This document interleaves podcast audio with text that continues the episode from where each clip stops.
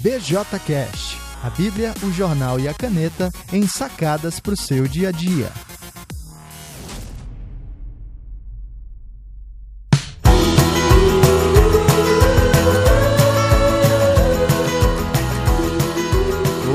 Olá, olá, olá, olá, tudo bem pessoal? Além Porto aqui, autor do BJC, a Bíblia, o jornal e a caneta e do BJCast que você escuta agora. Depois de um longo inverno, né, de um bom tempo sem aparecer por aqui, eis que a gente faz mais um episódio.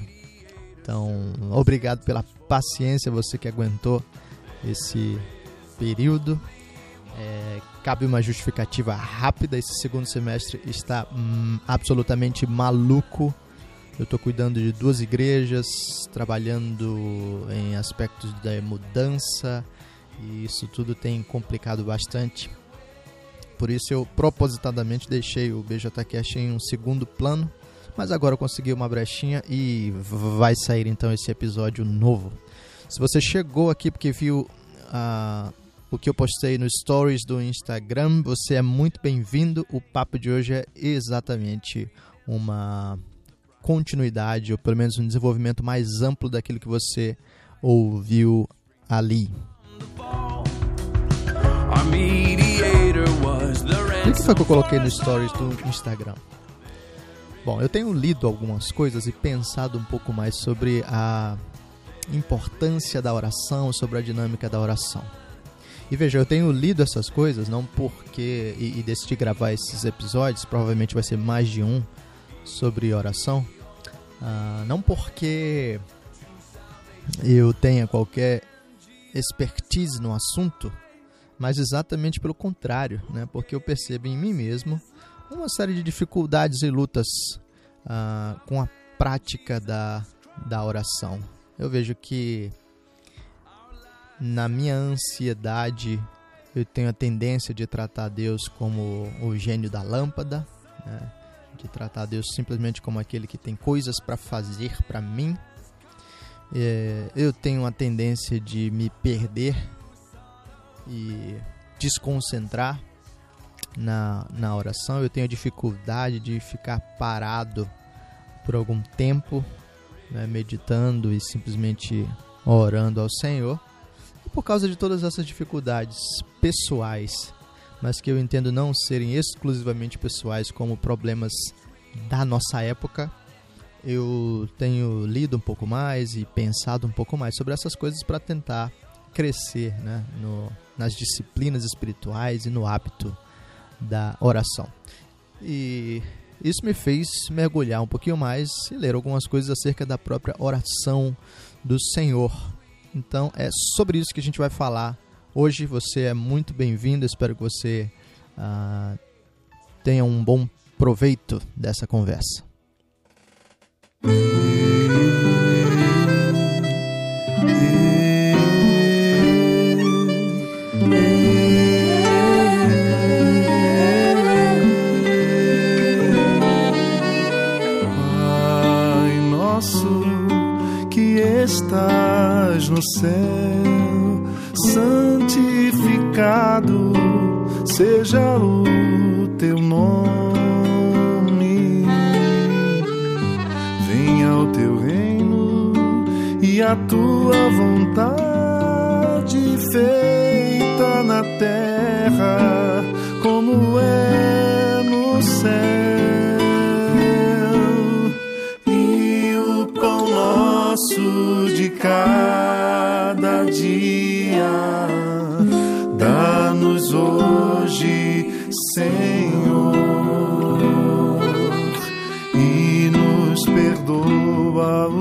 pecados como nós perdoamos outro pecador. Não nos deixes cair em tentação,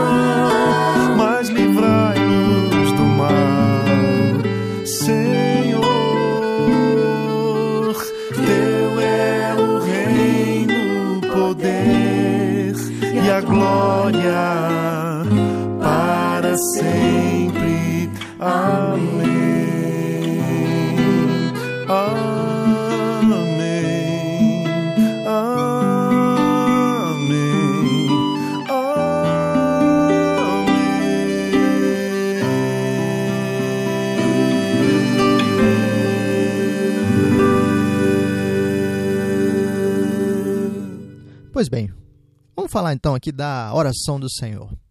E por que é importante falar da oração do Senhor? Porque qualquer pessoa que queira crescer na disciplina da oração, no hábito da oração, precisa ter a oração do Senhor como um modelo fundamental uh, que disciplina o nosso coração e que nos encaminha para uma vida saudável de, de oração. Por que, que é importante isso? Ok, vamos dizer que você já ore e que já ore até bastante. Né? Mas acontece que a maneira como nós oramos, normalmente, uh, parece ser uma maneira prejudicada em muitos aspectos. Nós oramos segundo o nosso próprio coração e segundo as inclinações do nosso momento. Isso cria uma série de dificuldades, né? A primeira é que a nossa oração depende muito do nosso humor. Né? Então, tanto a regularidade da oração, né? Se a gente tiver no clima, então a gente ora bastante, passa uma semana orando bem, mas se na semana seguinte a gente tiver com uma série de lutas ou outras dificuldades, então a gente deixa a oração para lá. Ah, então, o nosso humor, os nossos sentimentos variam muito, e se a nossa prática de oração estiver ancorada simplesmente nos nossos sentimentos, a nossa é, regularidade vai ser severamente prejudicada. Mas não apenas quanto à regularidade, como também quanto aos temas e aos caminhos que a gente segue na oração.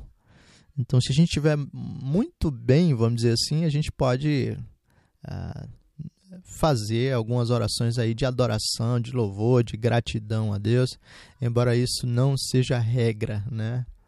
É, nós, de maneira mais intensa, vamos para o segundo movimento, que é quando o nosso coração está angustiado, quando a gente passa por problemas, então a gente já corre para Deus para pedir.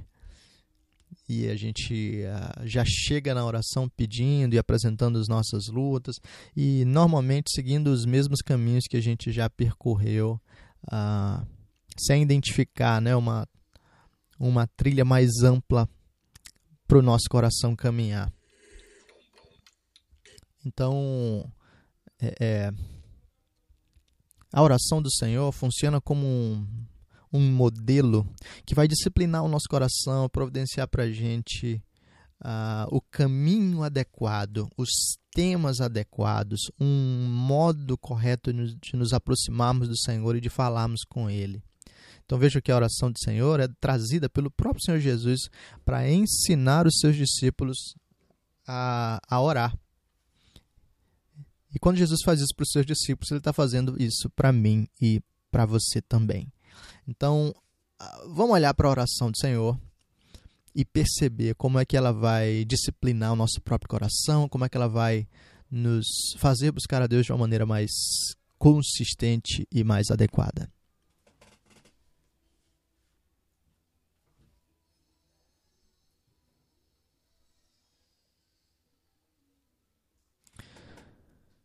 Primeiro a gente precisa olhar a estrutura da oração, né? Você se aproxima da oração do Senhor, você olha lá, está em Mateus capítulo 6. E a oração do Senhor tem sido classificada né, de maneira tradicional, vamos dizer assim, em três, três grandes estruturas, três aspectos: um prefácio, as petições e um pós-fácio. Ou em uma introdução, os pedidos e a conclusão. São três, então, é, três pontos. E cada ponto desses segue uma ordem adequada e indica para a gente uma maneira de nos aproximarmos de Deus. Olha só. Começa com o prefácio. O prefácio da oração do Senhor diz: Pai nosso que estás nos céus. Ok, o que, que, o que, que esse prefácio está dizendo para a gente?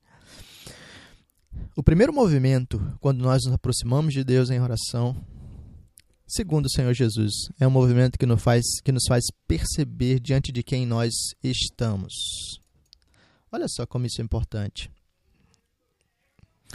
Às vezes a gente se aproxima de Deus sem uma consciência adequada de quem é o próprio Senhor Deus.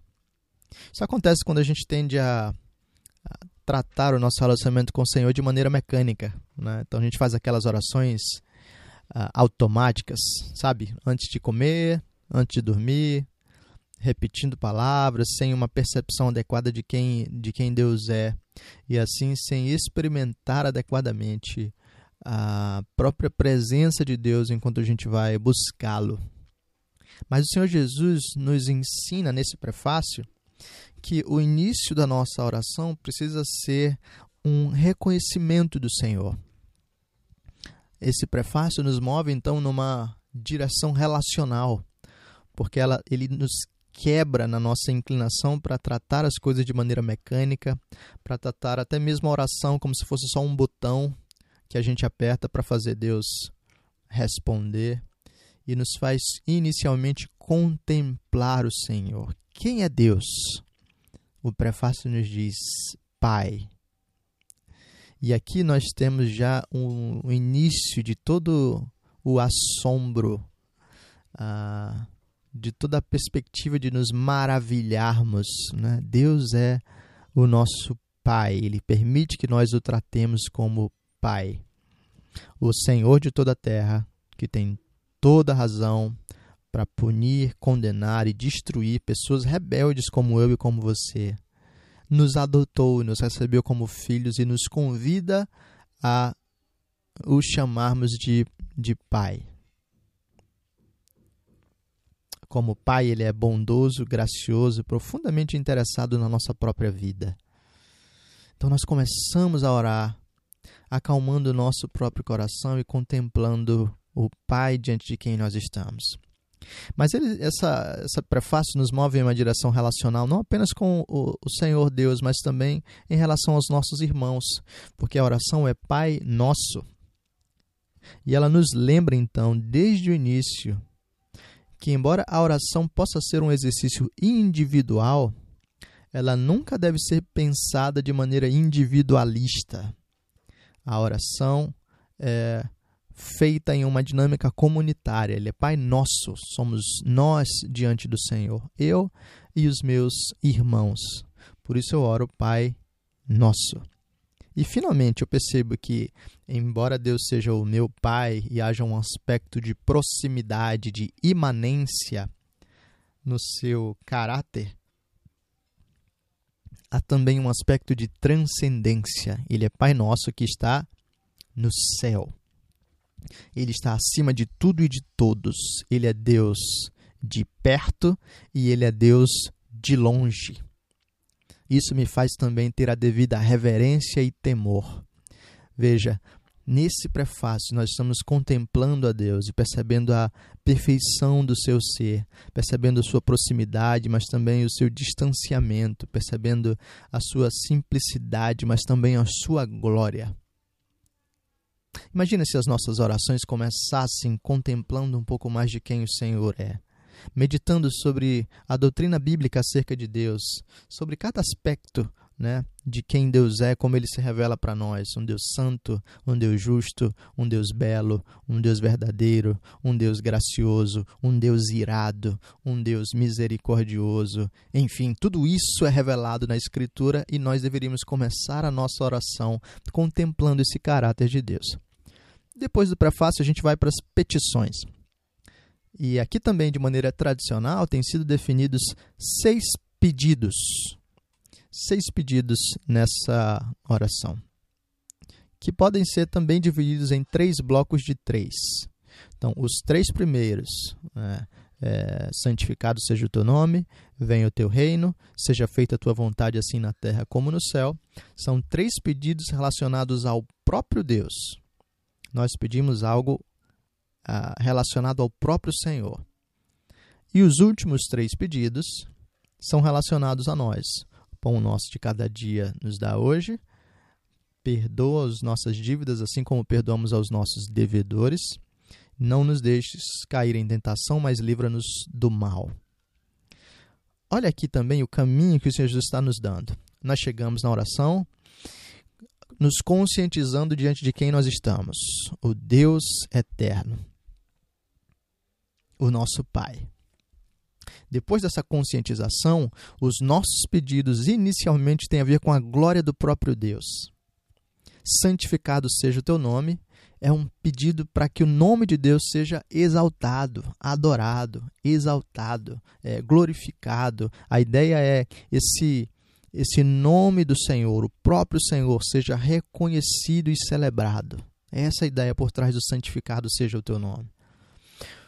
Depois ele pede: venha o teu reino, e a ideia é que a plenitude do reino de Deus seja experimentada entre nós. Lembra que em Jesus o reino já chegou, mas ele ainda não chegou em sua plenitude. E o nosso desejo é que esse reino, esse domínio de Deus, seja experimentado em tudo aquilo que ele será, em tudo aquilo que ele já é, mas que ainda não está manifesto. Com isso, nós desejamos que ah, Deus seja reconhecido, que todas as instituições sejam renovadas e atuem segundo ah, o domínio do Senhor, nós desejamos que na nossa própria família, na nossa própria vida, na nossa própria igreja, na nossa própria cidade, o domínio do Senhor seja estabelecido de tal maneira que o plano de Deus para o cosmos, para o mundo inteiro, seja experimentado.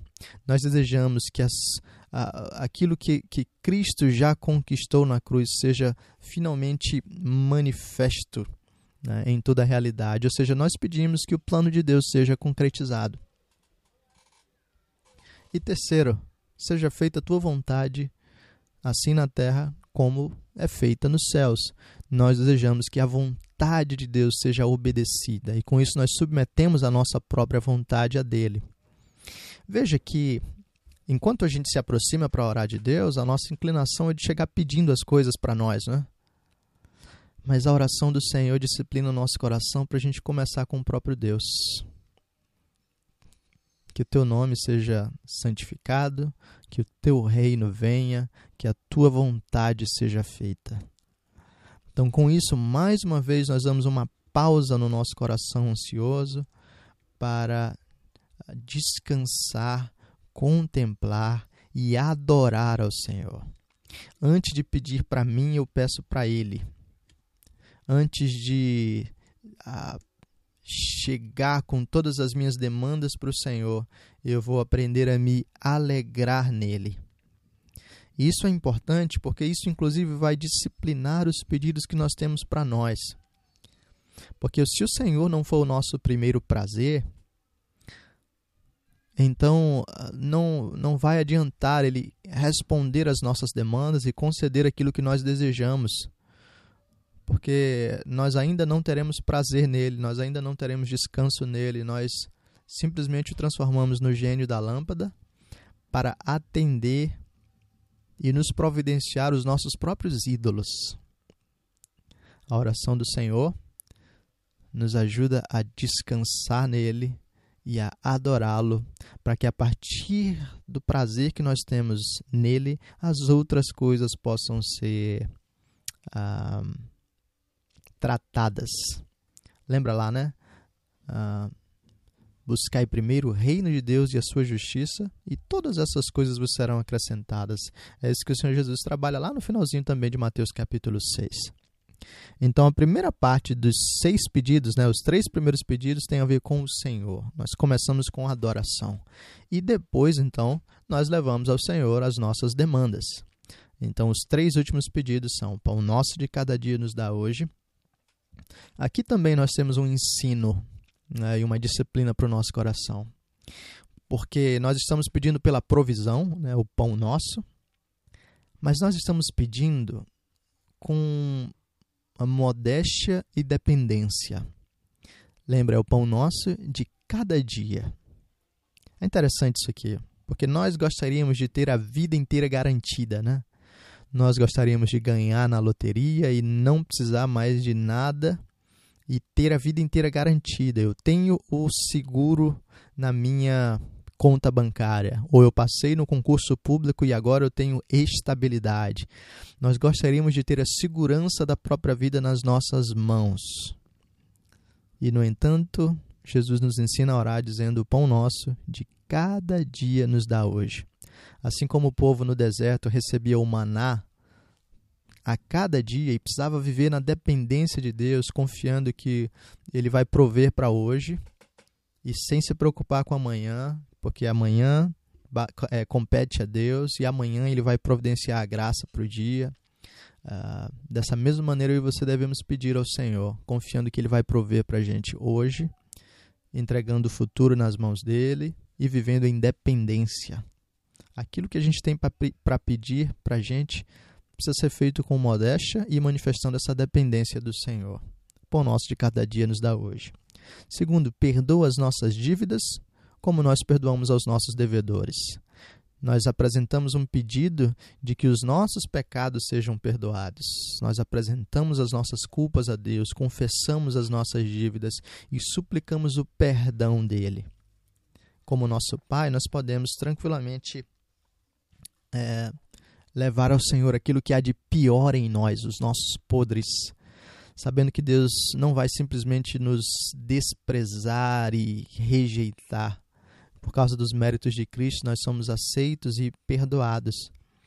Mas a gente precisa confessar, levar ao Senhor aquilo que há de pior em nós e suplicar o seu perdão. Isso manifesta a nossa dependência não apenas da provisão diária ah, para o nosso corpo, mas da provisão diária para a nossa alma. O nosso coração é cuidado pelo Senhor dia após dia, à medida em que reconhecemos as nossas culpas, levamos ao Senhor e confiamos em Cristo mas também é uma relação fundamental aqui. Perdoa as nossas dívidas, assim como nós perdoamos aos nossos devedores. Lembra da parábola do credor incompassivo? O sujeito foi perdoado de uma dívida imensa, mas depois não quis perdoar alguém que tinha uma dívida muito menor para com ele, e como resultado ele foi condenado.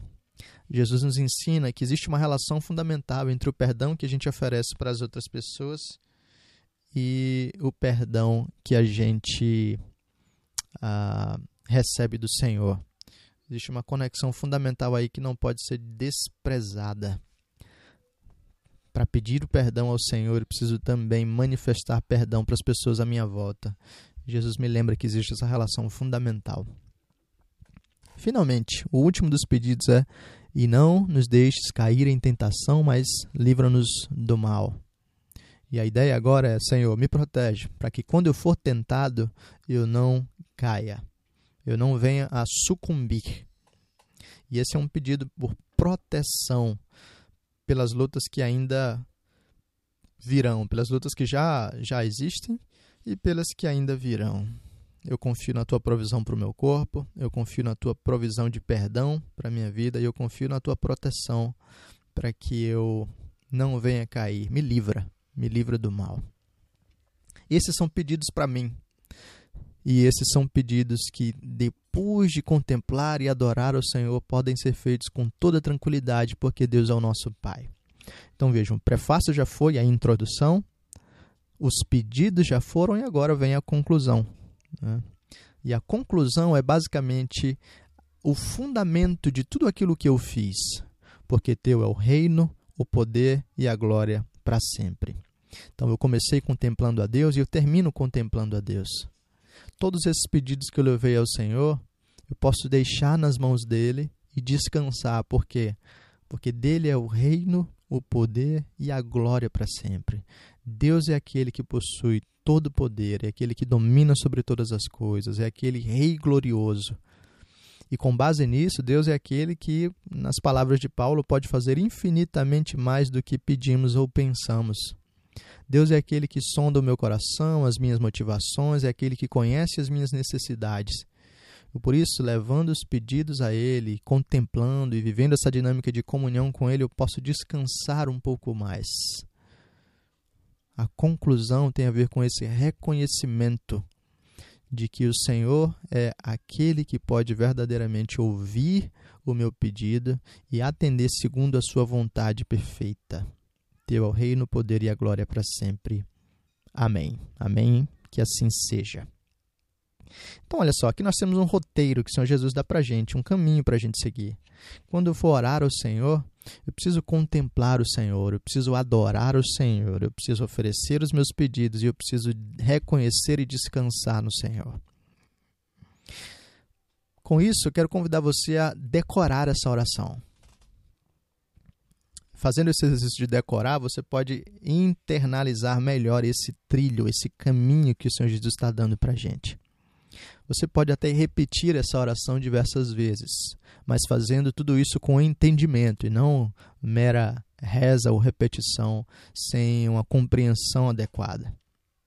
E depois disso, você pode fazer um outro exercício, a gente vai comentar um pouco mais no próximo BJCast, que é o de parafrasear essa oração. Eu espero que você tenha curtido. A ideia aí é que eu e você tenhamos uma oração mais adequada, que assim leve o nosso coração pelos caminhos que normalmente a gente não vai, para a gente desfrutar mais de uma compreensão adequada de Deus, o nosso intelecto é alimentado quando a gente ora dessa maneira. As nossas emoções e os nossos afetos são transformados quando a gente ora dessa maneira, porque a gente passa a experimentar mais temor, prazer, arrependimento e descanso, e também a nossa vontade é transformada, porque a gente passa a submeter a nossa própria vontade a de Deus. É isso, um grande abraço e a gente se vê no próximo episódio. Se você curtiu, compartilha, acessa lá alemporto.com, uh, acessa o soundcloud.com/alemporto e manda isso aí para todo mundo para a gente ter mais gente acompanhando. Se você gostou muito disso, você pode também é, apoiar o BJC, o BJCast, é, entrando em apoia.se barra BJC e com um real por mês você pode me ajudar a ter um pouco mais de estrutura no canal, a chamar algumas pessoas para me ajudar com a edição de áudio, vídeo, imagens e assim poder fazer mais coisas e com melhor qualidade. Então, acessa lá, apoia-se, apoia.se barra BJC e você pode me ajudar a partir de um real por mês para a gente ter um material mais frequente e de melhor qualidade. Um grande abraço, que Deus abençoe você e até o próximo episódio. BJ Cash, a Bíblia, o jornal e a caneta em sacadas para o seu dia a dia.